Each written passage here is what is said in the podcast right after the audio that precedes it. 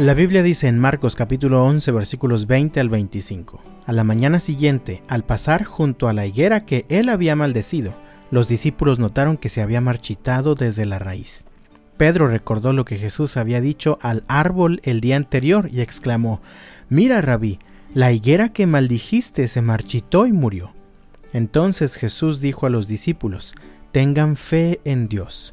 Les digo la verdad, Ustedes pueden decir a esta montaña, levántate y échate al mar, y sucederá. Pero deben creer de verdad que ocurrirá y no tener ninguna duda en el corazón. Les digo, ustedes pueden orar por cualquier cosa y si creen que la han recibido será suya.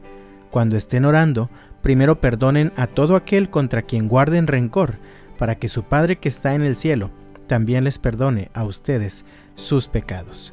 El evangelista Marcos nos narra esta historia de lo que pasó con la higuera que Jesús había maldecido un día antes. Después de que Jesús vuelca las mesas de los vendedores y cambistas en el templo, salen de la ciudad y en el camino todos ven a la higuera que un día antes Jesús le había dicho que nadie jamás vuelva a comer tu fruto. Y en ese momento estaba ahora seca. Entonces Pedro le dice a Jesús, mira rabí, la higuera que maldijiste, se marchitó y murió. Todos estaban muy sorprendidos de que en un día la higuera, que antes estaba frondosa y verde, se hubiera secado desde la punta más alta hasta la raíz. Así que Jesús aprovecha esto para darles una lección. Jesús responde, tengan fe en Dios.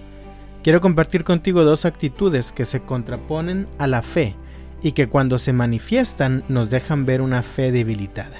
En primer lugar, en la fe no hay lugar para las dudas. De hecho, creer y dudar son acciones completamente opuestas una de la otra.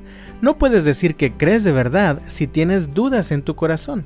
Creer realmente en el poder de Dios es tan importante y tan necesario en medio de los problemas, de las enfermedades, de las crisis de la vida que Jesús dijo en los versículos 23 y 24. Les digo la verdad, ustedes pueden decir a esta montaña, levántate y échate al mar, y sucederá pero deben creer de verdad que ocurrirá y no tener ninguna duda en el corazón.